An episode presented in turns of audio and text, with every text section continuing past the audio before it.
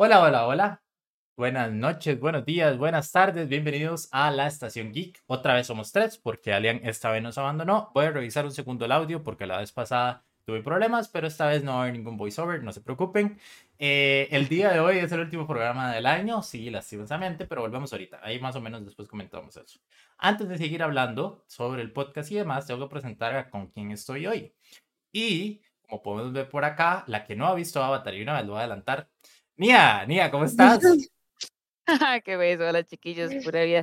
Sí, chiquillos, qué madre, este, no me dio tiempo por cosas de adultos, ¿verdad? El trabajo y la vida de ir a ver la peli, pero bueno, igual estoy dispuesta a escuchar spoilers, todo bien, aquí estamos.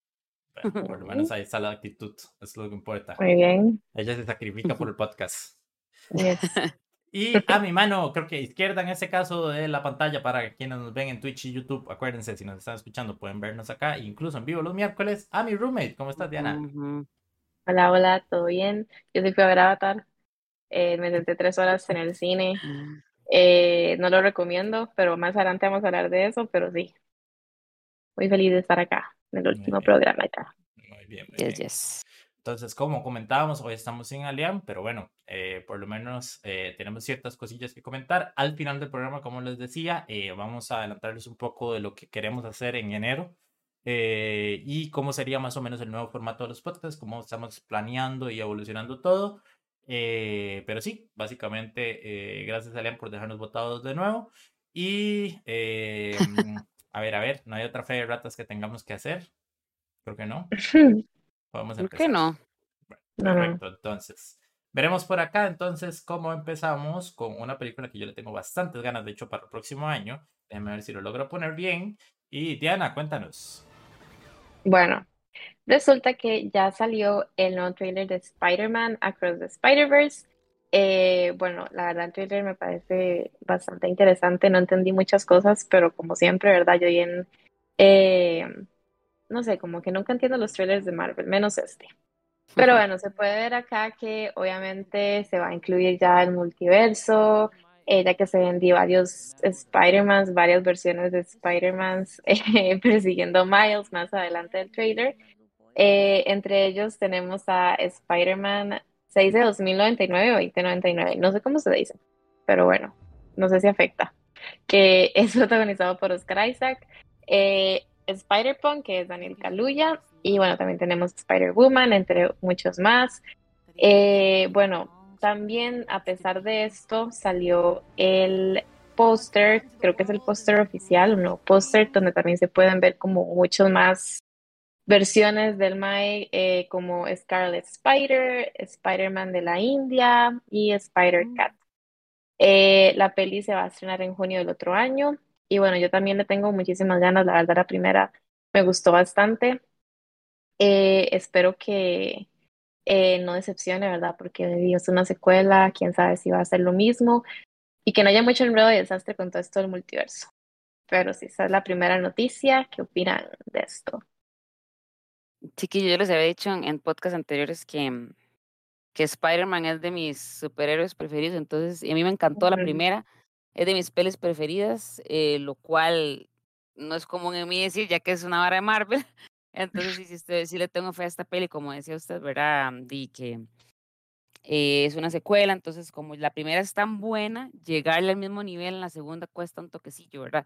Entonces esperemos que, que sí valga la pena, pero, pero sí, súper emocionada, esperando que llegue la fecha para ir a verla. A mí me pareció un mal tráiler, pero me gusta que sea un mal tráiler porque como yo le digo a Diana muchas veces con estas películas, a mí no me gusta ver los trailers porque siento que me hago spoilers. Más allá que a veces van enfocados, el editor hace la visión del director para que se vean solo las cosas que realmente ellos quieran, siento que a veces como que se arruinan ciertas sorpresas. Y aquí me gusta porque es un trailer donde habla un poco del argumento, habla un poco de los personajes, pero la gran mayoría del trailer se ven escenas de la primera película y las otras hacen un arroz con mango de imágenes que no se entiende ni siquiera lo que está pasando. Y genial porque realmente es la idea también ahora que tienen con el multiverso y demás. Entonces, eh, la verdad le tengo muchas ganas. Eh, tiene un montón de referencias por todo lado. Lo que nos decía Diana, los Spider-Man que tiene. También tiene Spider-Man de videojuegos, desde Play 1 hasta los últimos. Spider-Man de diferentes cómics, diferente montón de cosas. Hay uno que sale, de hecho, en, voy a poner de nuevo el poster para quienes nos ven, vamos a ver si lo tengo aquí preparado o me estoy diciendo demasiado ambicioso. Eh, hay uno, de hecho, que sale con una bolsa de papel en la cara. De hecho, si lo ven acá, vamos a hacer un pequeño zoom. No puedo enfocarlo, pero se ve aquí a la izquierda. Entonces, eh, es vacilón porque todos esos Spider-Man tienen pues su teoría o su historia. Ay, Dios mío, suave que los, puse mal a ustedes. Y no sí, se ven, iba a decir que estamos con problemas técnicos y se fue la cara de nosotros. Yo sabía que fui demasiado ambicioso, demasiado ambicioso. Pero bueno, no sería un podcast de la estación Geek sin problemas técnicos, entonces no pasa nada, no pasa nada. Y ahí está, ya se acomodaron y ya podemos adelantar que Diana nos tiene otra noticia aquí. Bueno, otra noticia ya relacionada igual con Spider-Man o el universo de Spider-Man es que Donald Glover, que es mejor conocido como eh, Childish Gambino, eh, finalmente va a protagonizar una peli de Spider-Man. Eh, la peli se llama Hypno Hustler, que bueno, básicamente es un villano de Spider-Man que no es tan conocido a lo que leí. la peli también la va a producir Donald Glover y va a ser escrita por Miles Murphy, que, en fact, es el hijo de Eddie Murphy. Ahí, oh, wow.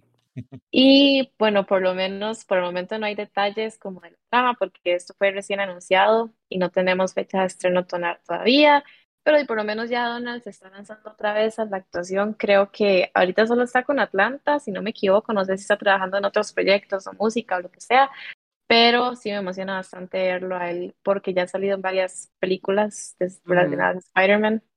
Entonces, a ver, a ver cómo le va con eso. Creo mm, que no esperaba. Creo que ya terminó Atlanta, de hecho. Entonces ahora está como los proyectos que, que, le abre. Creo que incluso él después del último disco ni siquiera está con la parte musical. Entonces está como una pausa rara. No me suena ningún proyecto más de mm. él. Em, pero no sé. A ver, no sé si se acuerda o si vio algún momento esa noticia, pero también en teoría van a hacer otra película de otro villano de Spider-Man que va a ser Bad Bunny. Entonces. Ajá, ajá, cierto. Wow, no sabía.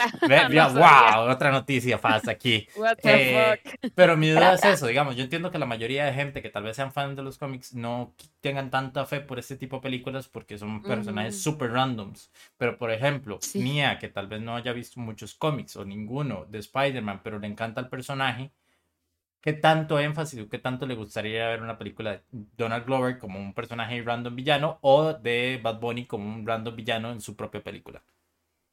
Eh, ok. A mí sí me gusta Bad Bunny. Me gusta la música de Bad Bunny. No, o sea, no particularmente como actor. Entonces tal vez no tengo tanta como emoción o expectativa de ver la de Bad Bunny. Pero este mae Donald Glover me parece un mae con unas ideas súper originales, hasta los videos que el, que el mae tiene ya de, los, de las piezas musicales y todo me parecen súper cool. Eh, tenemos Community, creo que es Atlanta y toda la vara. A esta sí le llevo como más fe por ser Donald Glover, digamos. Entonces con él sí, con la Bad Bunny es como sin shade de Bad Bunny, ¿verdad? Ni nada, pero creo que le tengo más fe a la de, sí, a la de Donald Glover, A mí me pasa lo mismo, y por eso hacía la consulta, porque realmente eh, tenemos el caso de Morbius, que es un personaje que puede sonar medio random, pero para la gente que le gustan los cómics de Spider-Man, sí es un villano un poquito más. De hecho, es medio antihéroe en algunos casos, entonces, eh, no sé, pero bueno, eh, sale Jared Leto. Entonces, mejor pasemos un tupido duelo, a donde también salió Jared Leto, y desde entonces ha sido todo un desastre. Vemos un trend por acá. Eh, a ver, chiquillos, ¿cómo les cuento esto? Porque esto es básicamente, yo diría que la noticia de la semana, tal vez no tan relevante al mundo del cine y en sí, pero sí en cuanto al mundo de, em, el entretenimiento como tal, por todo el desastre que ha sido y todo el boom que ha sido las noticias. Básicamente lo que está pasando es que nos comenta James Gunn que eh, con Peter, no recuerdo el apellido, lo hubiera buscado eso si de un detallazo, pero Alian lo conoce, disculpa Alian por no estar acá. Este, Peter Safran, ya me acordé. Eh, están haciendo un nuevo mundo y a raíz de todos los cambios que van a hacer, eh, uno de los primordiales que pasó es que están escribiendo una nueva película de Superman, la está escribiendo el propio James Gunn, que recordemos es ahora como el CEO, el Kevin Feige de eh, DC. está escribiendo una película de Superman, pero va a ser los primeros años de Superman, no necesariamente una historia de origen. ¿Qué pasa con esto? Que Henry Cable no puede ser Superman con esta historia que está escribiendo. Entonces se reunió con él y antes de hacer mm. este anuncio, ambos publicaron en sus redes sociales que él ya no iba a seguir siendo Superman a raíz de estos cambios.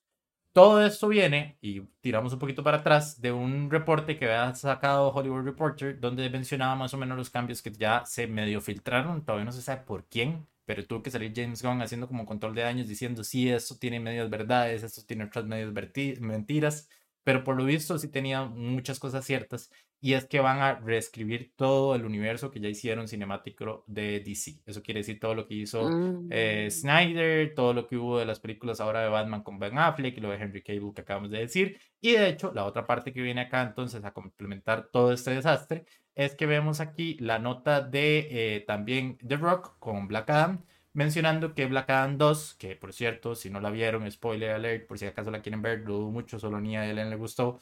Eh, al final de la película tenemos una escena post créditos donde sale Henry Cable de nuevo como Superman, que no salía desde hace rato.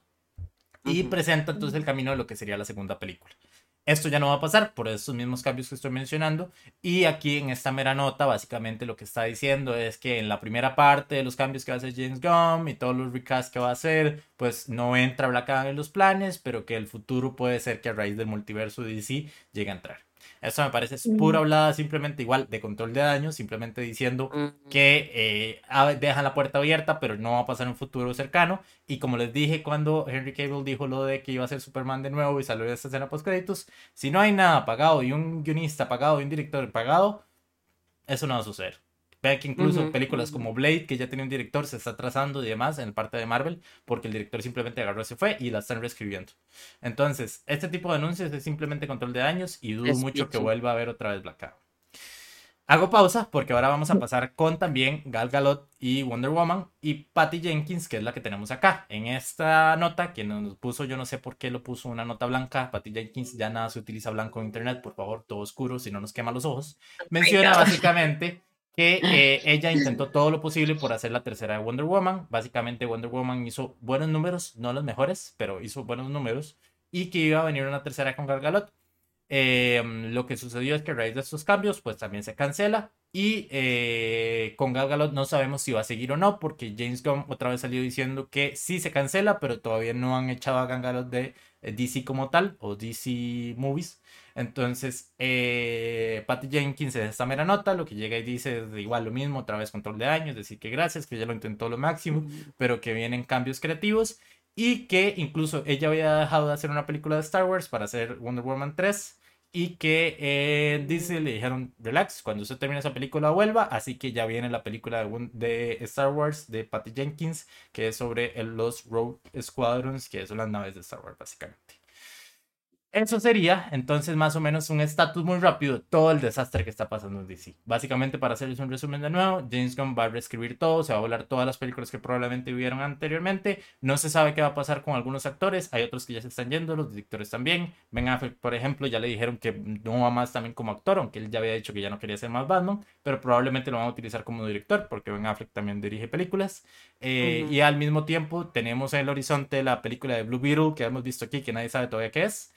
Eh, Aquaman 2 y la de, Flash, que esa nos puede servir un poco porque la historia básicamente es un flashpoint que hace como un desastre en las historias de DC, entonces probablemente van a utilizar eso como puertilla a, bueno, de ahí por eso se fue todo el mundo. Pero incluso en esa película habían mm. cameos de Henry Cavill y de Gal Gadot y ya se, está filtrando que los volaron exactamente. De igual manera, no se sabe qué va a pasar con Jason Momoa y qué va a pasar con este otro psicópata que se me olvida el nombre. Em, el de The Flash. Ah, ah. es, Ezra Miller. Ezra Miller. Entonces. la que se acuerda por la palabra psicópata. Esta es la actual situación de eh, DC. Muchas gracias por venir a mi charla TikTok. Eh, Diana, no sé qué opinas de todo esto. Sí, Oiga, que es pichín, sí. Eh, no es que Jason Momoa ya, ya había dicho que no quería salir en la segunda de Aquaman. Bueno, no sé, yo había leído, no sé. Ya está, filmada, ya está filmada incluso, sí, sí, ya está filmada. Ah, y ha tenido varios problemas y la han ido postergando, pero filmada está y de hecho se estrena el otro año. Dino, y ese mae, quién sabe qué puta tiene en su cabeza de que está reconstruyendo todo un universo. Sí, pero yo la verdad, no siendo tan fan de DC, no tengo como, no me afecta tanto porque no, no sigo tanto las películas de, de esos superhéroes pero a James Gunn siento que le fue bien en Marvel. Entonces, esperaría que por lo menos eh, se la juegue con todo este desastre que está haciendo.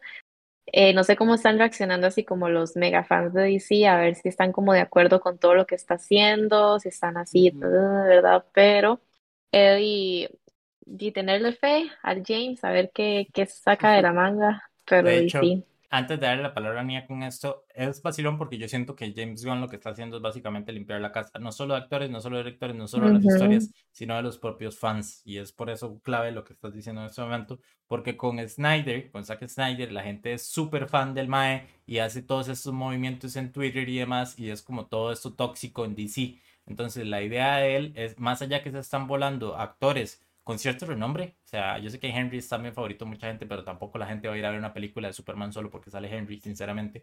Ujú. yo entiendo que lo que está haciendo es volarse todas estas historias que están ligadas con Zack Snyder porque fue el que empezó todo este universo de DC. Pero no sé, mm, no sé, no sé. Nia, ¿qué nos cuentas? Sí, bueno, creo que yo he mencionado anteriormente que yo prefiero DC que Marvel, pero mm, de chiquillos, en realidad me vale, porque tampoco es como que, sí, bueno, ya es- eso es como muy repetitivo, pero no soy como fan de los superhéroes, pero como dice Augusto, es, y es- estoy de acuerdo en eso, que obviamente si el MAE está tomando estas decisiones creativas, es, o sea, tienen pies y cabeza, como dicen, o sea, fijo, tienen fundamento para tomar esas decisiones, porque, o sea, son varas que ¿verdad? Estadísticamente hablando, son mucho, mucha, mucha plata, mucha cosa, entonces no creo que el MAE simplemente fue como, ah, sí, esto, esto, chao, chao, sino que obviamente las decisiones las pensó bien para, para traer como sangre nueva, ideas nuevas, por decirlo así, al mundo de DC, entonces de hay que ver cómo le va, no podemos, solo podemos especular hasta que ya salga, digamos, alguna peli nueva o algo así, ya con, con las ideas de este MAE podremos hacer un review, un próximo episodio de la Estación Geek para que nos sintonicen siempre, pero Sí. este sí, hay que ver qué sucede con eso, porque sí, que es piche. Y todos ¿Y cuándo va a salir algo? Eh, no sé las fechas, pero las tres películas que mencioné deberían salir en 2023. No sé si de hecho la primera que va a salir Mm, es esa de Blue Beetle, porque originariamente iba para HBO Max, pero por todo este desastre de Warner, como que se la pasaron a Ujú. cine. Ahora, todos acá en el chat, adicionalmente a esta pregunta de Diana, eh, no hay nadie, pero bueno, digamos que están aquí en el chat preguntando, eh, hacen la consulta de qué pasa con Robert Pattinson y qué pasa con Joaquín Phoenix con las películas de Batman 2, de sí. Batman 2 y eh, Joker, no me acuerdo cuál es el Joker. subtítulo. Bueno, básicamente también eh, James Gunn salió a aclarar que eh, el universo de, de Batman va a seguir separado a esto que él está haciendo y lo de Joker también es un proyecto aparte totalmente. Entonces, por ahora esas películas Mm. siguen en desarrollo, no van a tener absolutamente nada que ver con el universo, o por lo menos es lo que él nos está Mm. confirmando por acá. Y la otra gran pregunta es, oh no, Henry Cable, ¿ahora qué va a hacer? Renunció de Witcher, ahora ya no es Superman, ¿ahora qué va a pasar? Bueno, no no creo que le falte eh, trabajo porque tiene una película ahora con... eh, ay, despida, se me olvidó el nombre, ¿cómo se llama ese director? Adicionalmente tiene otra película con Matthew Bo en Apple con Dua Lipa, que esa se ha postergado toda la vida, pero debería salir también el otro año. Y al mismo tiempo también tiene su proyecto en sueño, el que siempre ha mencionado en todas las entrevistas cuando está con Superman y todo lo de Witcher, y es que va a ser el eh, productor ejecutivo y eh, protagonista de una serie de Warhammer 40.000, que son estas figuritas, no sé si en algún momento las han visto, me imagino que ustedes son chiquillas, pero alguien en la estación geek, porque la estación geek, el super geek, eh, son unas figuritas que se pintan de ejércitos, entonces son como orcos y demás. Yo sinceramente no Mm, tengo mucho conocimiento sobre ello, pero eh, él lo que comenta es que después de 22 años en la industria y demás, ya se siente preparado como para poder ser eh, em, productor ejecutivo y llevar este proyecto a buen puerto, que la idea es igual que sea un universo de series y películas. En la casa de mm, esto va a ser. Amazon, entonces en algún momento del otro año debería empezar el proyecto, pero pareciera que esto va para largo. Ah. Sí, yo honestamente no sé nada de eso. De, de hecho, cuando vi la noticia me quedé como, no, no te conozco absolutamente nada. Henry se ve muy ambicioso, ¿verdad? Tratando de crear todo este universo de recién salido de Superman, ¿verdad? Y, tal vez va a decir como, tome, James Gunn, a ver lo que se perdió, lo que sea. Pero, pero sí, vamos a ver qué, qué pasa con él, con estos, estos proyectos de él. Sí, yo cuando lo vi en, en- porque obviamente yo lo sigo en Instagram, obviamente, ¿verdad? Es muy guapo, es muy guapo. Cuando vi la historia, de hecho, se la pasé a Augusto, como porque, ¿verdad? Augusto es nuestro, nuestro director aquí del podcast, pero este, yo, yo ni entendí bien, hasta ahora que Augusto explicó, hasta ahora entendí como que era la vara. Eh, suena interesante. Ya, y si es el sueño de toda la vida del MAE, bien por él, ojalá que le vaya súper en ese proyecto, porque está como interesante. Y Augusto, ya me acordé del subtítulo, es Joker Folly Ado. Ah, Folly sí. Ado es como locura de dos. Ajá, ya me acordé. Esa es una de las tonteras que está haciendo el director que me cae súper mal. Pero bueno, Sí. esa es otra cosa. En este momento en pantalla estamos viendo entonces las figuritas de Warhammer, por si te quedaron con la duda, para que no tengan que googlearlo, tranquilidad, los que están en Spotify se pasan a Twitch a los miércoles a las 7, jeje. Eh, y básicamente entonces son estas figuritas que tienen videojuegos, que tienen libros, que tienen series y un montón de Mm. cosas, pero nunca hay un universo tan grande, digamos, en la parte cinematográfica y de Mm. series de gran público. Entonces, por eso es que él quiere llevar a este proyecto. El más Súper super sí. geek. Sí, ese mae es súper, geek. súper geek. De hecho, Ah, él siempre, a- ahora a raíz de eso, han sacado un montón de clips de entrevistas del mae, donde igual de The Witcher y Superman, el mae le dice, ¿y usted qué más le gusta? No sé qué, ¿usted le gusta jugar? Y no sé qué, ya sabemos, ¿pero qué le gusta? ¿Qué más? Y el mae siempre dice Warhammer 40.000. Entonces, es algo que hace rato viene probablemente entre manos. El que también tiene un proyecto entre manos desde hace mucho tiempo es Christopher Nolan. Oh, yes, yes. Eh, voy yo, muchachos. Ah, va- Vania, eso, eso era su paso, para que, pa' que hable. No, no, chiquillos, ahí los que nos están viendo, están viendo una super explosión porque se viene una nueva de Christopher Nolan que eh, se llama eh, Oppenheimer, que está basada básicamente en la vida del físico estadounidense J. Robert Oppenheimer, considerado el padre de la bomba atómica, eh, que lamentablemente fue utilizada ¿verdad? para bombardear Hiroshima y Nagasaki, pero bueno, eso es un tema aparte para otro podcast. Pero bueno, la peli este, va a estar protagonizada por Killian Murphy en el papel del físico Oppenheimer, ¿verdad? También salen nombres como Robert Downey Jr. y Matt Damon. Esta peli es con, bueno, viene con un presupuesto de, de 100 millones de, de dólares. Y una de las cosas más interesantes de esta peli, que por cierto es súper Christopher Nolan, eh, es que, bueno, cuando están recreando la primera prueba que hicieron, se llama, eh, de la primera, ¿verdad? Este, bomba nuclear, que se llamó, esta prueba se llamó Trinity. eh, el MAE, Christopher Nolan, no quiso usar efectos es, digitales, ¿verdad? Ni CGI ni nada, entonces lo recrearon completamente, ¿verdad? Eh, no sé cómo hicieron la vara, obviamente no van a hacer una, ¿verdad? una explosión ahí, una bomba nuclear real, porque eso es como súper controlado y demás, pero sí lo hicieron, ¿verdad? Completamente así, lo recrearon sin ningún tipo de efecto. Ujú. Y también otra cosa interesante de la peli es que toda la producción, Christopher Nolan y demás, junto con la empresa Kodak, eh, grabaron la parte en blanco y negro de la película en IMAX, que no es algo, no sé si es la primera vez que lo, que lo hacen en la historia, pero no es algo común, ¿verdad? Porque IMAX. Entonces, este, yo en lo personal soy fan de Christopher Nolan, creo que no hay peli de él que no me, que no me cuadre, me parece un super director. Eh, me gusta mucho Killian Murphy y mm, creo que había comentado también en podcasts anteriores que toda esta vara de la historia y pelis biográficas y sobre todo ambientadas eh, como en tiempos de guerra, como la Segunda Guerra Mundial, me, me parece súper interesante.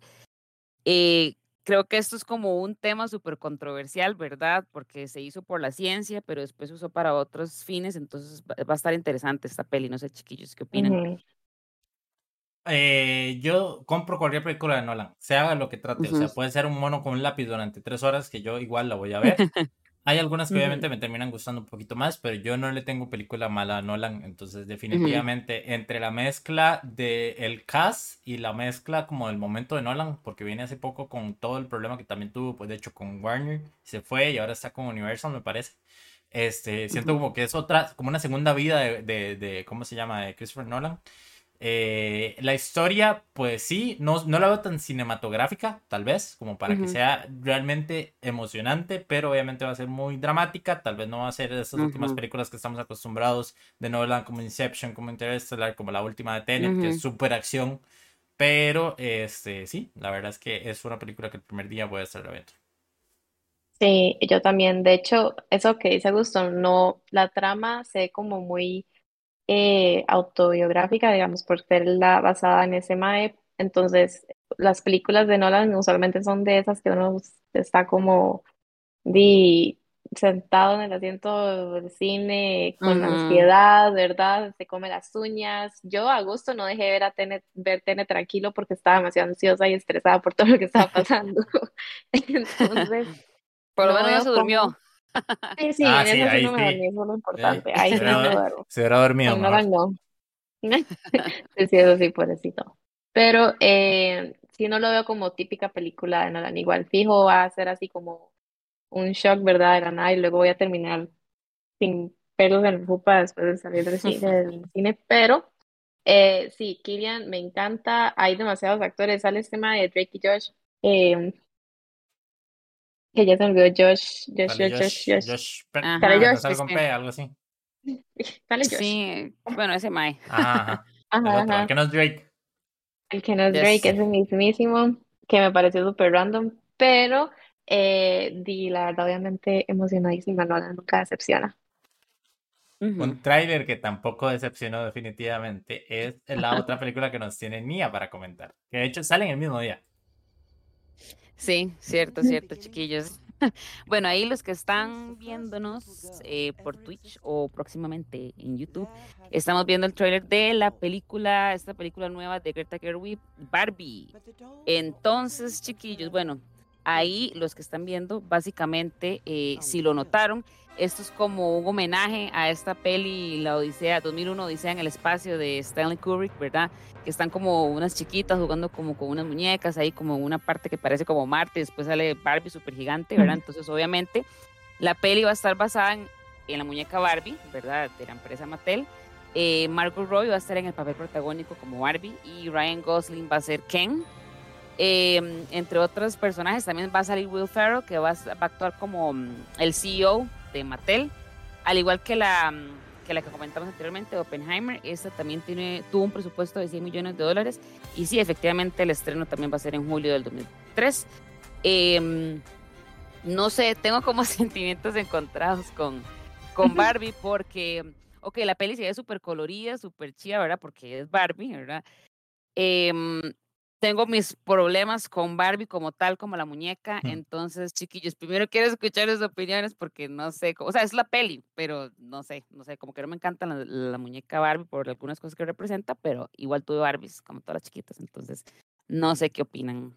Yo no tuve Barbie porque obviamente me educaron como un macho, entonces de ahí no me dieron ninguna Barbie, ¿verdad? Cosas de, de otros siglos, pero eh, a mí lo que no, o sea, sí me asusta por eso, pero no me asusta porque tiene a Greta y tiene a Noah detrás, Ujú. que me parecen dos Ujú. personas, no quiero decir progre, pero para que me entiendan voy a decir progres, que pueden Sí. perfectamente llevar esta historia a otro enfoque totalmente, sin Ujú. aún así darle las referencias bonitas o buenas de lo que tuvo tal vez Barbie, pocas deben haber, pero bueno, algo deben encontrar. Entonces, definitivamente es otra película que es totalmente diferente a lo que vimos con Oppenheimer, pero definitivamente no sé qué voy a hacer ese día. Diana, probablemente vamos a tener que ir a doble tanda, porque no sé qué Sí, carajos bravo. vamos a ver. Pero eh, Sí. yo, Greta y Noah, también compro de una. Sí, sí.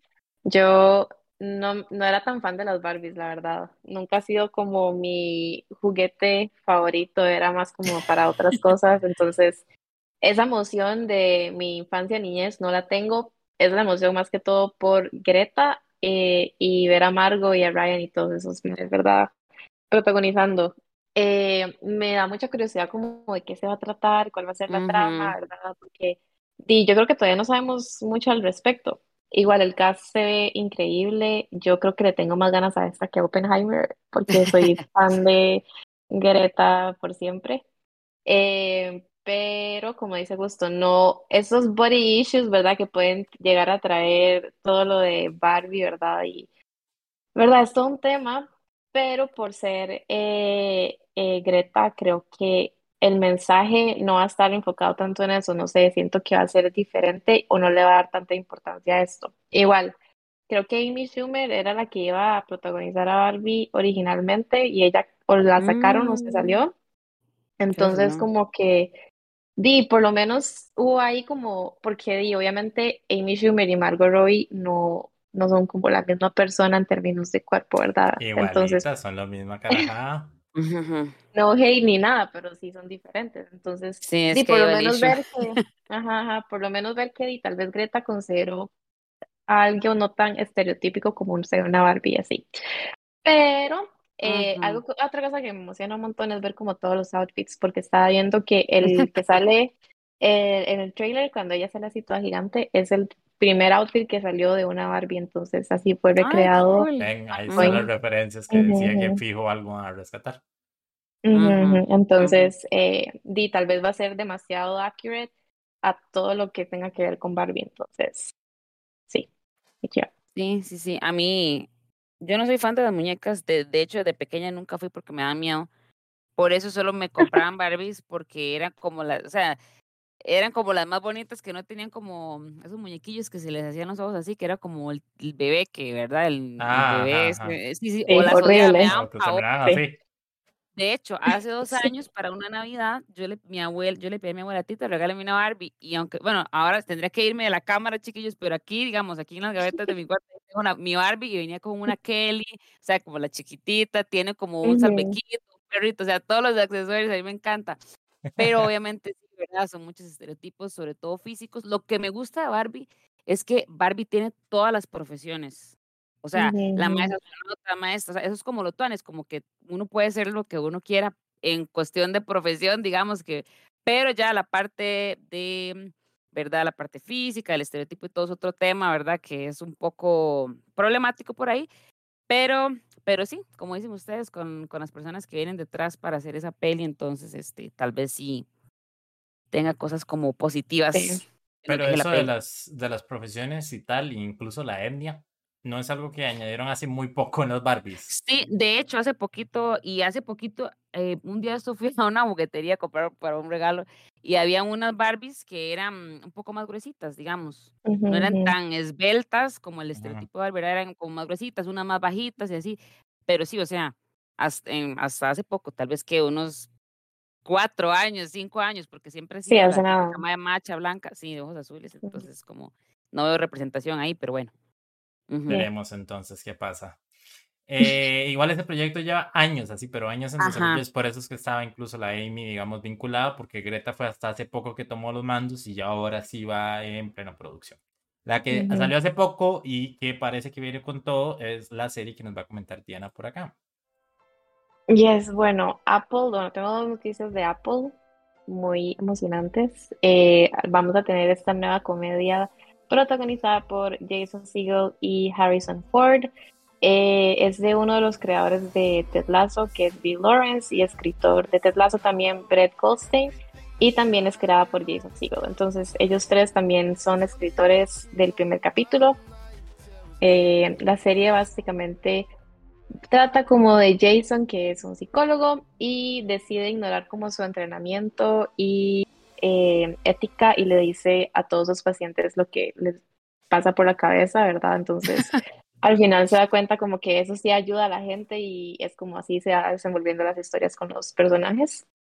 Eh, los primeros dos capítulos salen el 27 de enero en Apple TV y luego va a salir un episodio cada viernes. Eh, y luego la siguiente noticia, que también es relacionada con Apple, es para los fans de Mythic Quest, que esa no la he visto, pero está en mi watchlist, eh, que Apple TV reveló que continuará la franquicia con una serie que se llama Mere Mortals, creo que así se dice.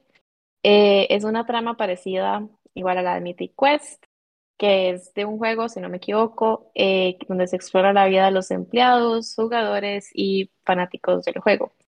Eh, de esta todavía no tenemos fecha eh, de estreno por el momento, pero ya por lo menos tenemos la confirmación y la noticia de que se va a seguir como ese universo de Mythic Quest. Eh, pero sí, yo la verdad le tengo muchas ganas a esta de Jason Segel que se llama Shrinking, ¿verdad? Ya se me olvidó cómo se llama. Oh my God. Pero, pero sí, Shrinking. Jason Segel me gustó mucho en How I Met Your Mother, es de mis sitcoms favoritos, la verdad. Entonces, y Ted Lasso, y he escuchado que es buena, eh, entonces, Eddie, Ted no Lasso, esta.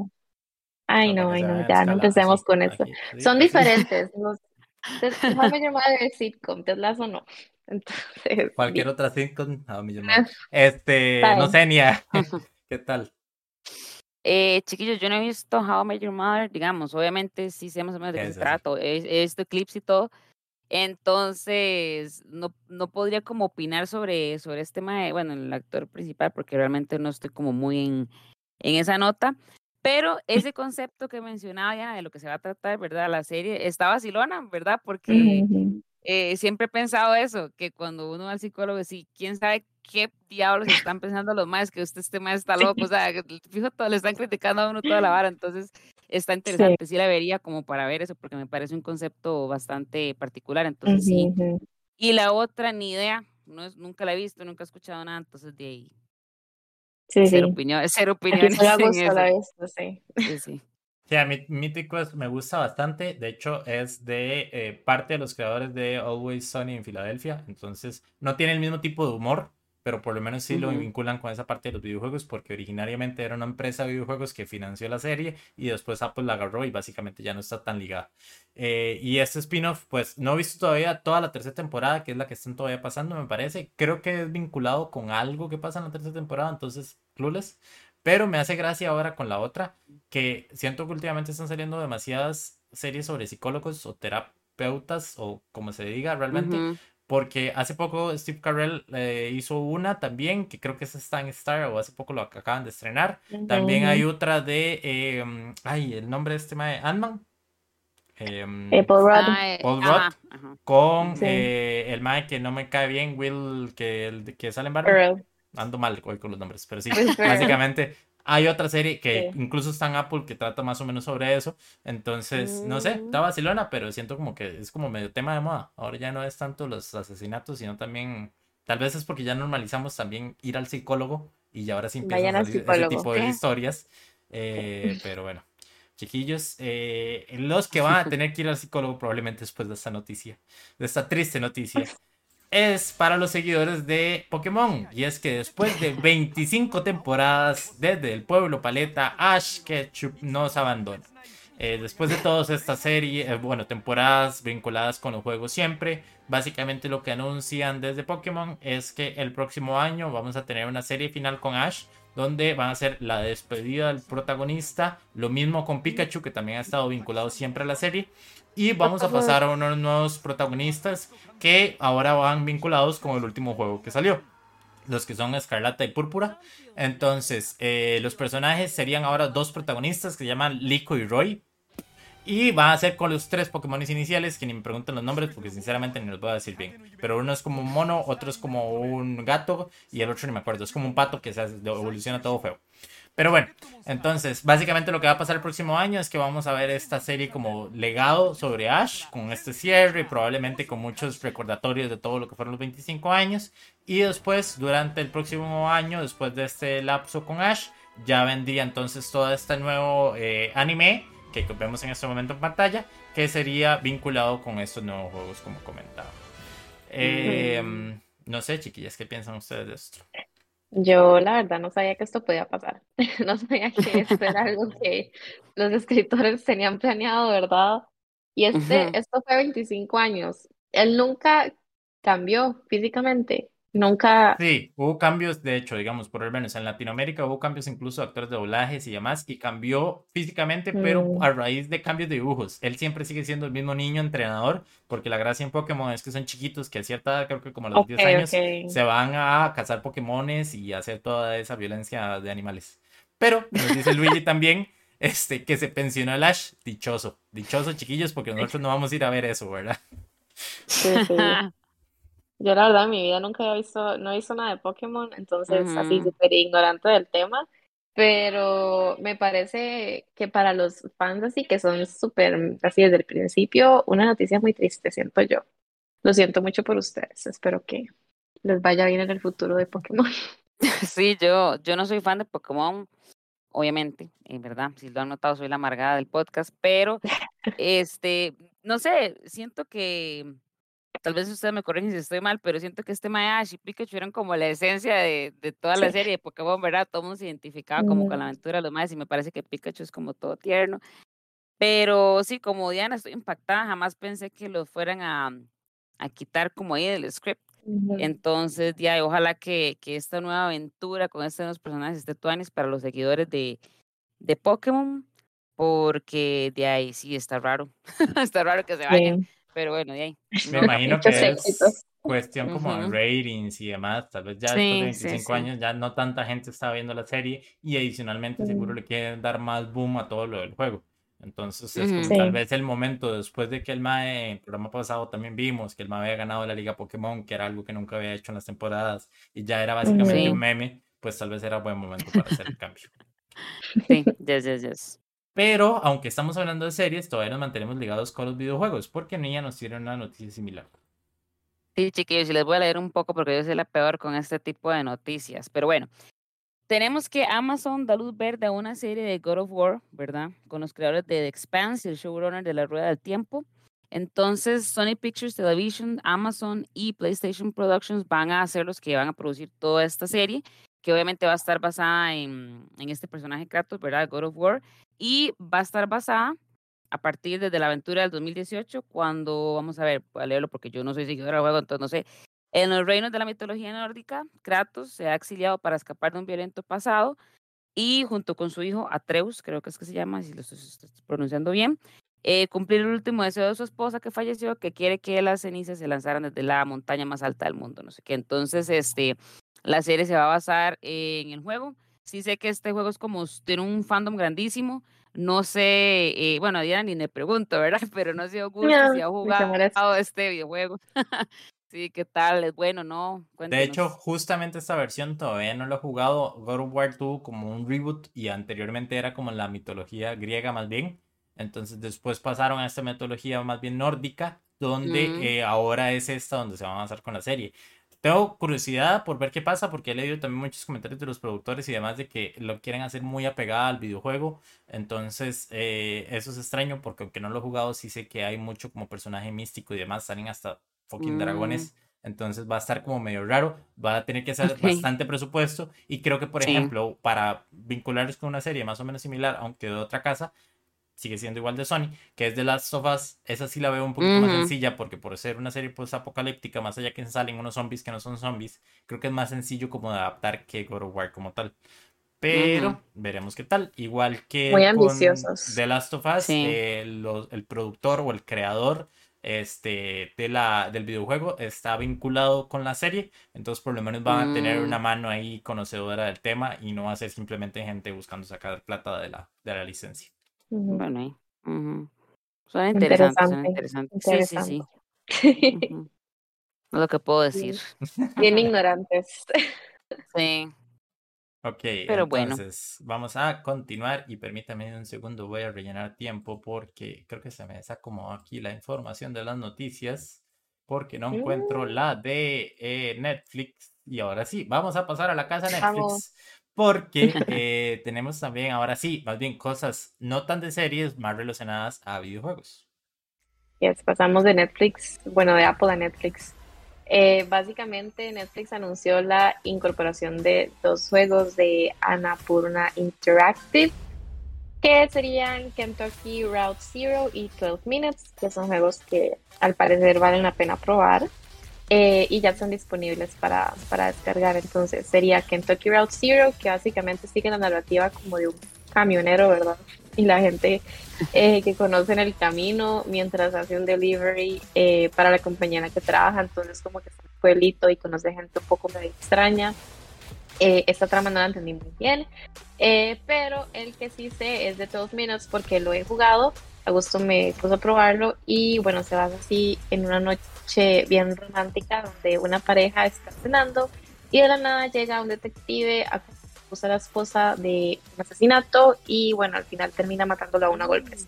Eh, luego todo vuelve a comenzar, entonces es como un bucle de 12 minutos, esa escena como que se repite y se repite y se repite. Eh, y bueno, para avanzar uno tiene como que pistas y así, y así va cambiando como el resultado. Yo lo jugué y no les voy a mentir, me estresé tanto que no lo pude terminar. O sea, creo que lo jugué solo un día y ya porque no encontraba nada, no sabía cómo avanzar, entonces ya estaba harta de que me mataran y toda la vara. Pero igual yo creo que si uno tiene como la paciencia, como gusto de sentarse y absolutamente probar y tocar todo lo que tiene el juego, entonces yo creo que sí vale la pena. Eh, y bueno, adicionalmente, entre los otros juegos que anunciaron está este de las Tortugas Ninja, Shredder's Revenge y Vikingos Valhalla. Entonces, sí, pues Netflix está sacando demasiados juegos, al parecer. Me parece interesante. Un approach así bastante, eh, no sé, inesperado. No, no me lo veía venir de Netflix. Eh, pero sí, ¿qué nos puede decir, Augusto? Cuéntenos. Vamos a saltarnos a la pobre Nia. Yo sé que Nia tiene muchos comentarios sobre los juegos de Netflix. O sea, ya, por eso la dejo de última, porque tiene mucho que decir. Putas. No, dele, Augusto, dele. A ver, este 12 Minutes eh, nosotros lo probamos, no es un juegazo, pero por lo menos para el caché de los juegos de teléfono que son una cochinada, el video que estábamos viendo mientras Diana nos comentaba la noticia, salen un montón de juegos licenciados que son básicamente como tipos Candy Crush o tonteras de estos de juegos de restaurantes que yo sé que a la gente le gusta mucho para el tipo de juego en celular, pero obviamente no tiene el caché de un videojuego que puede ser jugado en consola o computadoras. Este 12 Minutes, por ejemplo, es un juego que sí hubo mucho eh, información al respecto porque no dijiste quiénes salen, ¿verdad? Creo, me pareció. No, se lo dejo a usted. Muchas gracias, muy amable. que es que básicamente sale eh, James McAvoy, sale, bueno, hace la voz de uno de los mm. eh, personajes, sale Daily Racy, creo que es, que es la madre de Star Wars, y el Duende Verde, hoy ando pésimo con los nombres. William Defoe.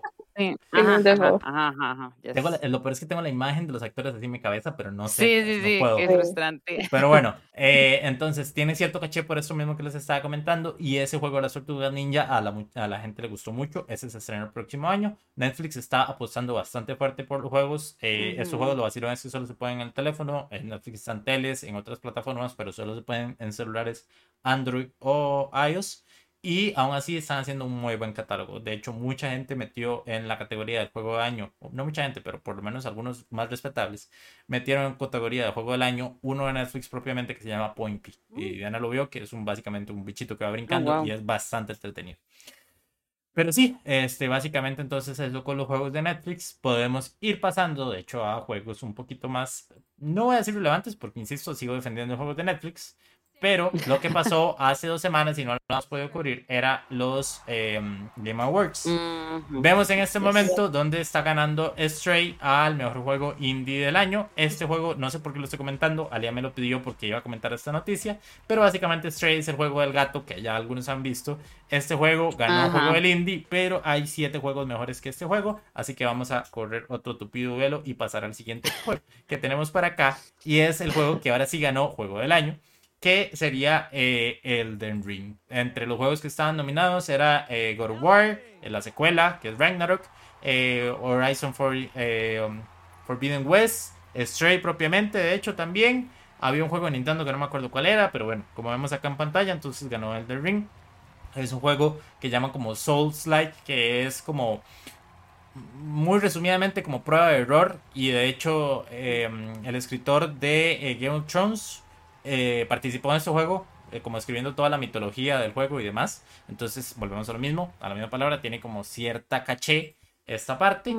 Pero lo interesante de esta gala, más allá, porque mucha gente le llama los Oscars de los videojuegos y nada que ver, lo interesante de esta gala es, son los trailers que eh, vienen a anunciar los próximos juegos que van a salir. Entonces, por acá tengo un par que igual Alian me escogió y me heredó cuando nos dejó morir. Y el primero es Star Wars Jedi Survivor. Este yo sí lo jugué el primero. Esta es la secuela de uno que se llama Fallen Order. Este básicamente juego se ubica entre la historia de Star Wars, entre las películas originales, la de los 70s, 80s, y las precuelas. Entonces es básicamente vamos con un Jedi que se llama Cal Kestis y que básicamente él está solo porque es en esa época donde no había ninguna rebelión como formada como tal y este tipo de juegos de hecho se basan en esos mismos que mencionábamos de Soul Likes Solo que la gracia es que ahora es con Star Wars. Este sale el 23 de marzo eh, del próximo año y en solo consolas de nueva generación. Chiquillos, si no tienen Play 5 o uno de los nuevos Xbox, hay que irse adaptando porque ya empiezan a sacar juegos solo en esas consolas. Y el otro que me heredó Alien, pero este, la verdad sí coincido, es el juego de El Escuadrón Suicida, eh, donde eh, este es totalmente aparte de las películas como tal. Este viene sobre una historia, creo que original, no sé si hay un cómic sobre esto, pero básicamente que la Liga de la Justicia eh, se les contagia un virus y se vuelven villanos o simplemente con una especie de zombies. Entonces mandan mm. a Suicide Squad a matarlos. Entonces acá vemos cómo tenemos a Harley Quinn, tenemos a Charkman, creo que se llama Chark King, creo que se llama ese, ese personaje, Boomerang y hay otro más que no recuerdo cuál es. Pero básicamente en este tráiler vemos dónde sale Batman también zombie al final. No lo vamos a ver tanto tiempo. Pero la sorpresa del tráiler es que es una de las últimas participaciones perdón, de Kevin eh, otra vez con los nombres. Bueno, la voz de Batman en la serie animada. que básicamente también hace poco habíamos dicho que se había muerto. Em, entonces, este juego también sale el próximo año, me parece que todavía no hay una fecha definida y eh, igual solo sale para consolas de nueva generación. Junto con esos puedo decirle mil otros que salen como la segunda secuela de Hades, la de Death Stranding, pero eso lo vamos a ver después. Así que vamos a pasar a la siguiente noticia, que este juego me parece un poquito más para todo el mundo. Kevin Conroy, gracias Luigi. Ajá, sí, ahí nos corrigieron ya. Ok, entonces. Ok, chiquillos. Sí, es que me quedé, me quedé viendo la pantalla, muchachos. Ay, ¿qué pasó? Bueno, esta noticia yo la escogí, chiquillos, la pedí, porque yo soy fan de, de Harry Potter, como ustedes saben, ¿verdad? Eh, bueno, se viene este jueguito, Hogwarts Legacy. Va a estar, si no me equivoco, basado como en los años 1800, obviamente en los terrenos de Hogwarts. Eh, viene con varios features interesantes, ¿verdad? Se puede como volar por todo el colegio, se puede mm, como personalizar la sala de los menesteres. Si alguno es fan y sabe lo de las pelis del libro, sabe cuál es la sala de los menesteres, entonces con, con puntos demás que uno y hechizos que uno va ganando cuando va pasando misiones en el juego, uno puede personalizar esta sala.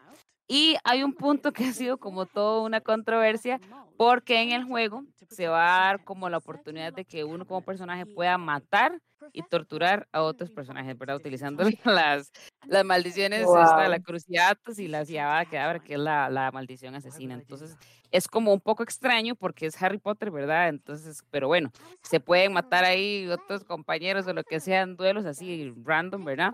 Entonces ha habido como una respuesta positiva y negativa con este feature que va a tener el juego. Eh, a ver, eh, hay varias fechas para diferentes consolas, entonces esto sí se los voy a leer porque no me las sé. Ok, sí, el juego va a estar disponible el 10 de febrero del 2023 para PS5, Xbox Series X y S y para PC. Y fue retrasado hasta abril, ¿verdad? Del otro año también para PS4, Xbox, Xbox One y en Nintendo Switch va a estar disponible hasta el 25 de julio. Entonces, chiquillos, eh, a mí, yo no soy muy fan, en realidad, mm, cuando estuve viendo ahí los, este, ¿cómo se llaman estos? Game Show, bueno, el Showcast o algo así, bueno, cuando hacen como un, ajá, cuando hacen un preview de la vara, no soy como muy fan de cómo quedó la animación, digamos, los visuales, ¿verdad? Los, los gráficos de la vara, pero, mm, y no soy muy gamer, pero como es Hogwarts y parece que se puede matar y la vara, entonces sí, está interesante, sí lo jugaría, no sé, tal vez, sí, exacto, no sé Diana, que tal vez sí le gusta a Harry Potter, ¿qué, qué opina de esto? ¿Lo jugaría, no? Sí, me parece interesante esto de que uno puede matar gente porque di, sí, wow, sí, me parece random, ahí sí no jugamos y nos todo bien, para por lo menos intentarlo. Pero eh, no, no lo jugaría porque no soy gamer. Es que yo no tengo la paciencia para Me encanta como pasó, sí, sí, lo voy a jugar. No, no, la verdad es que seamos sinceros, yo no voy a jugar esta Lo jugaría solo para matar a, a Nia y probar ese, ese truquillo, ese a Kedabra y, y ya, verdad, estamos listos y ya me puedo ir. Solamente para eso. No, no sé, es que como dice Enia, igual los gráficos no se veían tan, tan top, esperaría más, ¿verdad? Y aparte, bueno, pues yo sé que Augusto lo va a mencionar, pero la, la JK Rowling, entonces por acá no, no es bienvenida en nuestra casa. Entonces, sí, lo a mencionar. De hecho, probablemente ese juego no lo vamos a jugar por esa misma razón. Y lo único que voy a decir del juego es que parece como de Play 3, así que no entiendo por qué retrasan las fechas de las otras consolas viejas. Esa vara se ve espantosa, parece una mezcla de, todo y me hace mucha gracia porque quienes no están viendo en este momento en Twitch o en YouTube, puse diferentes fragmentos del showcase que dura 46 minutos y lo único que agarré fue conversaciones con estudiantes de Howard que tienen la mirada perdida mientras están hablando así. No se ve nada, los asesinatos, no se ve nada. Todo lo que Nia comentó en todos los momentos y frames que puse el pinche video no se ven. Pero bueno, ahí ustedes se lo imaginan. ¿Cómo se pueden imaginar los reflex que tiene Luigi? Nos comenta acá en el chat. Nia vuelta asesina serial en Harry Potter. Sus dos pasiones. Sí. Qué verga. sí, sí, chiquillo, no me gustaron las animaciones, pero bueno, de hecho, ahí estoy leyendo también que, bueno, no recuerdo el nombre, estoy igual que a gusto ya, de estos más que están desarrollando un juego que, que ellos les preguntaron qué opina J.K. Rowling, aunque sabemos que a ustedes les vale verga la opinión porque obviamente sabemos que ella es un poco controversial, pero qué opinaba de que en el juego se pudiera matar gente y demás, ¿verdad? Y la MAE, bueno, ellos dijeron que la MAE no se había pronunciado al respecto, que ella no había hecho comentarios, pero que de todos modos la MAE sigue teniendo ganancias, parte de las ganancias de esta, porque es todo el franchise, ¿verdad? De, de Harry. Potter. Sí, entonces de ahí, igual a la MAE se vale verga, Ujú. porque igual está ganando. plata. Sí, Esta, esta gente de Avalanche Studios, este, que es como un estudio de Warner. Y sí, ellos desde que anunciaron el juego, obviamente fueron inteligentes y dijeron que esta madre no tiene absolutamente nada que ver con el juego. Que obviamente se inspiran en las historias de ella y que son muy Exacto. importantes ella cuanto a la historia, pero que ella personalmente no tiene absolutamente nada que ver con el juego. Entonces es una manera muy tibia de decir, sabemos que esta mae no tiene nada que ver con la vida, pero eh, para la gente que es idiota y es fan de la mae, pues voy a decir esto suavecito. Sí, exacto. Eh, pasa- hablando de pasiones, como nos comentaba Luigi, vamos a pasar a la parte de la peli de la semana y vamos a hablar de la pasión de James Cameron. Antes de pasar con esa zona del podcast que Nia va a tener que hacernos preguntas porque no la vio y lo va a seguir tirando, aunque ella ni siquiera está aquí, aunque la vio y le dio cinco no le estrellas, le dio cinco estrellas gustó? y me dijo que hasta lloró. Pero bueno, Mm, Eh, no ¿Qué te diré? ¿Qué te diré? sí. Comentarles entonces, para ir cerrando esta parte, porque como saben, hablamos un poquito con spoilers de la película. Esta vez van a ser un poquito más ligeros para no spoiler de toda la película Nia. Y sabemos que todavía es un poquito temprano hablar de la película. Yo esperaba que todo el mundo la iba a ir a ver, pero por lo visto no hay tiempo para James Cameron. Pero eh, lo que queríamos comentarles es que básicamente nos vamos a tomar una pequeña pausa. ¿De cuánto tiempo? Poco realmente. Eh, la próxima semana pues ya no va a haber obviamente programa, por algo es la, el último del año. Y en enero vamos a volver hasta el miércoles 18 para quienes nos ven aquí en Twitch o van al día. Si están en el futuro, como siempre digo, pues ya tienen el siguiente eh, podcast disponible. ¿Qué va a pasar ese 18? No vamos a dejar ninguna tarea de la peli de la semana y lo que los vamos a dejar estas semanas es aprovechar todo el backlog que tienen de películas de 2022 y que las vean. Y eh, durante Así esa es. semana previa vamos a abrir ciertas participaciones ahí en Instagram para que nos sigan, la estación.geek. Y eh, vamos a comentar nuestro top 3 de series y películas, porque como ven en este podcast eh, tenemos un control, hablamos de videojuegos, pero nadie juega, ni siquiera yo. Este, así que solo vamos a comentar un top 3 de series y películas de cada uno y obviamente nos gustaría conocer su opinión de cuáles fueron las películas y series, mejores películas y series del año. Chiquillos, este tipo de cosas se hacen siempre en enero, no lo hagan en diciembre, no le hagan en diciembre porque todavía en diciembre se estrenan cosas. Por favor, tengamos un poquito de sentido común. Eh, entonces, como les digo, no va a haber ningún peli de la semana para el siguiente porque vamos a tener esa pseudo especial. Pero esta vez vamos a hablar de Avatar The Way of Water. Como comenté anteriormente, aquí hablamos un poco con spoilers. Entonces, si no han visto nada y no quieren saber nada hasta después de ver de la película, pongan pausa acá o se van y después buscan la parte en video on demand de este podcast y se ponen al tanto. Por ahora, entonces, lo que vamos a hacer es poner el tráiler de la película mientras les cuento un poco de la hipnosis que tenemos por acá. Esta película, después de tantos años de que James Cameron hizo eh, la secuela, o la primera, ahora con esta secuela, básicamente, por cierto, comentaba que quería tener todos los guiones listos y a mí me parece que simplemente es puro cuento, pero bueno. Eh, más de una década después de los acontecimientos de Avatar, los Navi, Jake Sully y eh, la Joe Saldaña, porque no me recuerdo cómo se, no sé cómo se pronuncia realmente el nombre de ella, eh, sus hijos viven en paz en los bosques de Pandora hasta que regresan los hombres del cielo. Eh, entonces comienzan los problemas que persiguen sin descanso a la familia Sully que decide hacer un gran sacrificio para mantener a su pueblo a salvo y seguir ellos con su vida. Entonces como vemos básicamente esta es una película ahora la idea un poquito más familiar tal vez. Y eh, como hemos comentado anteriormente es bastante larguita, dura tres horas. Eh, obviamente la gracia de esta película es ir a verla en 3D. Y curiosamente esta película lo que tiene también es que eh, tiene como un añadido, sobre todo Alian probablemente lo vio así, pero lastimosamente no, no, está aquí para que no nos comente, pero es que ustedes saben que los frames de las películas se ven cada 24 segundos, entonces básicamente el frame rate de una película es 24 imágenes por segundo. Con James Cameron y esto de Avatar, y ya lo había intentado en la primera, es meter más frames en ciertas escenas de acción puntuales. Entonces la animación se ve un poquito más fluida y por ende la acción se ve de mejor manera. ¿Qué es lo que pasa? Obviamente aquí en Costa Rica no lo vamos a ver de esa forma. Entonces probablemente todo lo vimos normalmente en 3D paque de los cines de acá. Pero bueno, entonces... Problemas es como... del tercer mundo. Sí, sí, totalmente. O más bien del primero siendo tercermundista, porque es cine y es Sí. un lujo. Entonces, eh, contado todos estos puntos, eh, aquí es donde usualmente decimos el rating que le dimos a la película. Eh, Nia, como comentamos, no la ha visto, entonces voy a aprovechar y lo voy a hacer. Vamos a dejarle el espacio a Nia para que nos haga ciertas preguntas, para no hablar con tantos spoilers y contar nosotros qué tanto nos pareció la película punto por punto. Diana, ¿cuánto le diste la a la noticia a la película? Hoy estoy pésimo. No, ya cállenlo. Um, a ver, no me acuerdo. Creo que fue cuatro y medio creo cuatro o cuatro y medio. Pero fue igual que vos. Fue igual que vos, sí. Me encanta que fue igual que yo y yo le di un cuatro, así que cuatro y medio no fue. Cuatro, cuatro, cuatro, le di cuatro, cuatro, cuatro. De hecho, le, di más que la primera y si quieren empezamos por ahí, la comparación entre ambas películas. Esta me gustó más, sinceramente. Em, pero sí me parece demasiado larga. Eh, la primera hora de película me parece injustificable. Tal vez yo entiendo que quieren ese enfoque de la familia, pues obviamente es en todo lo que gira la película. De hecho, si me preguntan a mí, un pequeño spoiler que les puedo hacer, los protagonistas de la película no son ni siquiera los protagonistas de la película pasada, sino son los hijos de ellos. Este, así que obviamente trata como esa parte tal vez más, no quiero decirlo infantil, pero sí como lado bondadoso de la familia. Eso es lo que intenta poner la película.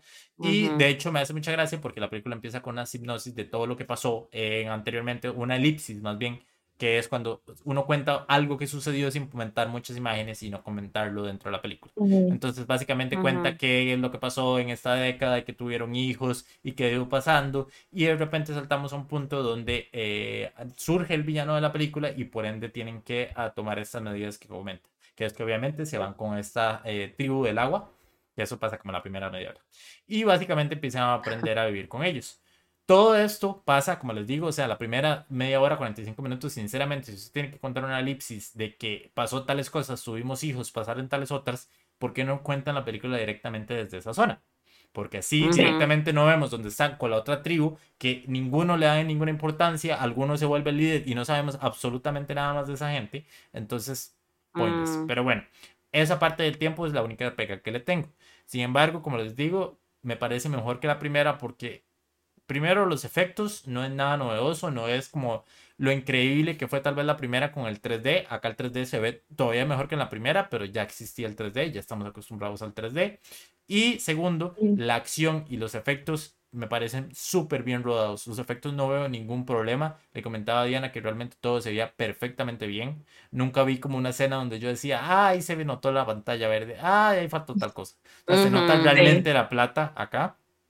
Y alrededor de dos, es que es el problema, alrededor de dos horas y media de la película empieza ya la acción y ese momento, esa media hora, 15 minutos de acción concretos en ese punto, me parece el punto álgido de la película, está muy, muy bien. De hecho, yo, bueno, nosotros vimos la primera eh, antes de ver esta porque ya sí, se nos había olvidado todo. Entonces, eh, al verlas tan seguido, sí fue como hubo, ¿verdad? Todo el cambio de animación y, y porque era todo un boom ver Avatar, todos los bichos azules, ¿verdad? Que se veían la animación, ¿verdad? Como grabaron la peli y todo. Pero como dice Gusto, los efectos están, me parecen muy, muy, muy bien hechos. Eh, la historia, los chiquitos, oh my God, no puedo con los chiquitos, o sea, eran demasiado molestos, no, ah, o sea, me estresaban tanto. Hay una en particular, ¿verdad? Porque ya, o sea, se jala, es como típicos chiquitos que hacen estupideces, ¿verdad? Que hacen una estupidez y cagan toda la trama de la película y ahí está, se eso, ¿verdad? los perros. Perros y gatos. Entonces, por eso, por eso me pareció como un poco molesto, estresante en ese sentido. Pero eh, en sí, obviamente, mucho mejor peli que la, que la primera. Lo de las escenas de acción, o sea, siento que también pudieron haber hecho mucho más con eso, ya que tenían como de todo para poder hacerlo. La historia la alargaron demasiado. Me mm. gustó ver, sí, como la secuencia de cómo enseñan a todo el mundo cómo adaptarse a la vida esta del agua, ¿verdad? Porque son bichos completamente diferentes todo, todo es diferente entre ellos, entonces di ver eso mm. como esa historia me gustó bastante. Em, pero, pero sí, em, me parece que también ciertos personajes se desaprovecharon, como por ejemplo Zoe la Saldaña Y esta otra, la de Titanic. Eh, Kate Eh, Winslet. Ajá, ajá. Kate Winslet. mm. yo esperaba así, pero escenas de ella, ¿verdad? Sí, sí, rajadas qué y me decepcionó un poco, la verdad, como ver que no, no estaba ahí tan presente en la peli. Mm, Eh, era como así tipo trophy wife, ¿verdad? Nada más estaba ahí detrás del mae, daba las órdenes, igual que soy, Ay, qué pereza. Eso fue como lo único que también digo yo, guay, ¿por qué, por qué Decepcionada. no? Sí, sí, exacto. Eh, pero a pesar de eso, me gustó, me gustó. Eh, me emocionó esa parte. La única escena, las únicas escenas que me emocionaron fueron como esas de las peleas y que me mantuve tensa. El resto sí, yo, yo estaba casi que me quité los lentes y todo, porque esos lentes eran demasiado grandes, para ver todo, súper incómodos. Pero sí. También es que la película tiene un mensaje, perdón, Nie, tiene un ajá, mensaje no, ambientalista muy fuerte, entonces obviamente también eso sí, afectó mucho a Diana porque hay unos momentos sí. donde, más allá que son bichos alienígenas, pues es muy clara y evidente la referencia de lo que está sucediendo con lo que pasa en la ajá, vida real. Entonces también esa parte muy bien de James Cameron, a mí me hace mucha gracia porque yo siempre cuando califico una película, siempre pienso, ok, tengo estas dos calificaciones, está entre, por ejemplo, tres y medio y un 4. Usualmente yo le doy la más baja porque si de verdad no hizo los méritos para llegar a un 4 y estoy pensando en un 3 y medio, pues debería quedarse ahí. Avatar me hace mucha gracia porque me parece una película de 3 y medio o Avatar 2, pero aún ujú, así estas partes tan concretas que estamos conversando y este mensaje ambientalista como lo está transmitiendo me hace pensar en que realmente sí tiene el mérito de conseguir esas cuatro estrellas, por lo menos para mi absurda opinión, ¿verdad? Pero no sé ni entonces si tiene alguna pregunta o que tiene que comentar. No, no, en realidad eh, estoy impactada, eh, sobre todo que a Augusto le dieron cuatro, pero como ya más o menos conocen por acá, Augusto es como muy duro en calificar las pelis. Entonces, el hecho de que le diera cuatro, los dos le dieran cuatro, entonces me emociona más de ir a verla, porque entonces, bueno, todo lo que describieron de que los efectos y la animación es como mucho mejor que la pasada, que a mí realmente me gusta bastante, me parece súper cool.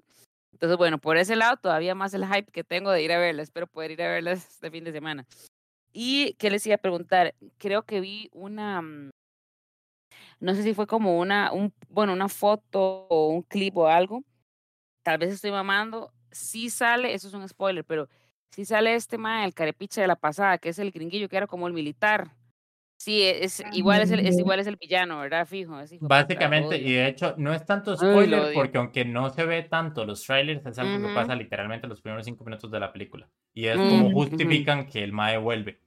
Entonces, ahí No, él es el ok, gran villano de la película y lo relacionan después con mucho la historia, porque parte también de lo que iba a decir es que acuérdense que esto es un plan de James Cameron de por lo menos, por lo menos cinco películas que ya tiene casi que entre palabras con el estudio, él está haciendo mucho show y muchas cosas y tal vez por eso nosotros teníamos como la sensación, por ejemplo, con lo de Kate Winslet, de lo de los siete minutos en el agua, no me acuerdo cuánto había sido, pero que había sido el récord, Ajá. Eh, son cosas que perfectamente están diciendo como la campaña que hizo publicitaria James Cameron todo este mes anterior a la película, que es tirar cuanta bomba puedan para que la gente vaya a ver esta película al cine. ¿Por qué? Porque acuérdense que esta película todavía no se sabe bien cuál, cuánto fue el budget como tal, pero se estima que es entre 350 y 400 millones. Que de hecho, ni lo hablábamos durante la semana, no es la película más taquillera de la historia en teoría, si anda en ese lapso, si es todavía más, que me pareció que no habíamos hablado que andaba también supuestamente entre 450 millones, pero no tantos lugares lo ponen así, entonces tengo mis dudas. Pero bueno, la película más taquillera de la historia, bueno, no más taquillera, con mayor presupuesto. Fue eh, la cuarta de Piratas del Caribe, que tuvo 417 millones de dólares a día de hoy, Oh, según la inflación. En su momento fueron como unos 350 y tantos. Ujú, Y se mantiene después de todas las películas de Marvel y demás. Entonces, bueno, volviendo a Avatar, eh, obviamente eh, ya James Cameron ha mencionado también parte de hacer como este bombardeo de información en los medios y demás, que esta película debería ser por lo menos entre las cuatro, tres, tres más taquilleras de la historia. Y ya últimamente anda diciendo que no, con las siete está bien para poder tener ganancias. Que es lo que siempre comentamos acá, que una película tiene un budget eh, específico, pero usualmente gastan lo mismo o más en marketing. Entonces, estamos hablando de unos 400 millones, son 800 millones. Entonces, ya a partir de cuando ya triplica esa cifra, es cuando ya empezaría a tener ganancias. Estamos hablando Mm. de billón 400, billón 200 Sí, es demasiada plata. Sí. De igual manera, y era el otro dato que les traía acá, ya a día de hoy tiene mundialmente 555 millones recaudados en todo el mundo, este, incluso con los golpes que tuvo en China, porque en China realmente es la primera producción gringa, ya lo hemos mencionado también, eh, grande que va de nuevo a China después de tantos años y no fue tanta gente como proyectaban, porque en ese momento están teniendo golpes de nuevo mm. con la COVID, porque obviamente ya no es lo mismo. Entonces, a raíz de eso, tuvieron muy bajas eh, recaudaciones a raíz de las estimaciones que tenían. Pero bueno, veremos a ver qué pasa. Ahora no se va a estrenar ninguna película, nadie va a querer ponerse al frente de Avatar, menos en estas épocas de Navidad. Y sigue siendo un boom, más allá que tal vez no tanta gente vaya como se esperaba. Sí. Sí, de hecho esa era mi, mi siguiente pregunta, que cómo le estaba yendo en taquilla esta primera semana. Pero sí, hay que, hay que esperar a ver qué tal, porque sí, yo estoy harta, de hecho, todo lo que me meto en Instagram, redes sociales, todo es que James Cameron dijo esto, que la película, o sea, pasa haciendo, obviamente es marketing, es, es, inteligente, está bien, pero yo estoy harta, sí, solo habla de la peli, entonces es como todo ese bombardeo, pero sí, sí, sí, inteligente el mae, pero ya me tiene harta. Y es que pero no, Cameron también es una persona muy egocéntrica, entonces le es más sencillo hacer ese tipo de publicidad. Sí. Y, se lo merece, y sinceramente se lo merece, porque de estamos hablando de Avatar, pero también si nos vamos más para atrás estamos hablando de Titanic, y si nos vamos más para atrás estamos hablando de Terminator 2, y si nos vamos más para atrás estamos hablando de Aliens. Entonces, es una persona que tiene hit by hit by hit, entonces perfectamente tiene todos esos derechos para hacer esto. Veremos si las próximas secuelas eh, cumplen un poquito mejor con estos detallitos que estábamos hablando. Yo tal vez, más allá que ya existe Avatar 1, puedo ver perfectamente que esta película va a sentar bases para muchas cosas que van a venir después en las secuelas. Mm, Entonces, puedo entenderla como un peaje en esta parte de la historia que tal vez es muy me, pero ya después vamos a tener tal vez un poquito de acción. O por lo menos esa es mi fe. Eso esperemos. Y otra es una historia diferente. Ya estoy cansada de que los humanos lleguen y quieran destruir, destruir siempre. Todo y el mismo villano y toda la cosa, no, no, no, ya quiero como otra, otra situación, necesito como algo lindo. Que me cambien la historia. Sí, que me enseñen cómo es el mundo de todos y ya nada más, y que todo quede intacto, no, no quiero ver destrucción masiva de animales y deforestación y toda la cosa. Ya sí. suficiente. Eso es lo que me gusta de la peli, la primera por lo menos, que es la que puedo, ¿verdad? Hacer la referencia, que también se ve eso, ¿verdad? Que llegan, como siempre, los seres humanos que son una mierda, destruyen, ¿verdad? Y a la tribu y toda la cosa. Entonces es muy triste y agüeva mucho verlo, pero también siento que es como una manera como de dar awareness, por decirlo así, a, la gente, a la sociedad, de que, más sí, esto pasa. No en Avatar, pasa en el mundo real, digamos, la gente mata animales, destruye bosques, le quitan la, la, las tierras a tribus, y, o sea, entonces, eso es lo que me gustó de la primera. Y si ustedes me están diciendo que se ve reflejado también súper bien en esta, entonces por ahí ese mensaje que deja la peli, por lo menos ese, me imagino que deja otros, pero ese, ese me gusta. Entonces, no les quiero hacer muchas preguntas más para no hacerme más spoiler, pero, pero sí, de fijo, de fijo la voy a ver este fin de semana. Obviamente hace eso de una manera muy Hollywood, ¿verdad? Voy a dar este mensaje y lo voy a expresar de la manera más gráfica que puedo, pero igual aquí lo que me importa es que usted venga al cine y me pague plata. Por supuesto, sí, sí, sí. Este, pero algo se respeta. De igual manera, algo estamos viendo hoy, Diana y yo, de que realmente la historia de Avatar, si uno se pone a ver, es realmente una historia súper estúpida, como las típicas de Hollywood de los vaqueros, donde los nativos americanos son los malos o en este caso los tontos que tiene que llegar un hombre blanco a salvarlos que eso es básicamente lo que trata odio Avatar 1. odio eso odio eso entonces eh, las que entran por las que salen pero bueno Creo que entonces hay que ver qué pasa. Eh, gracias a todos por acompañarnos entonces por ahora con lo que es el cierre de este año para la Estación Geek. Veremos cómo nos va el próximo año. Gracias a todos por apoyarnos como siempre. Eh, ya saben, vean todo lo que puedan de cine ahora, no series, porque yo sé que series es más complicado, pero vean todo lo que puedan ahora de cine sobre todo para que puedan participar con nosotros en especial el 18 de enero, como habíamos comentado anteriormente.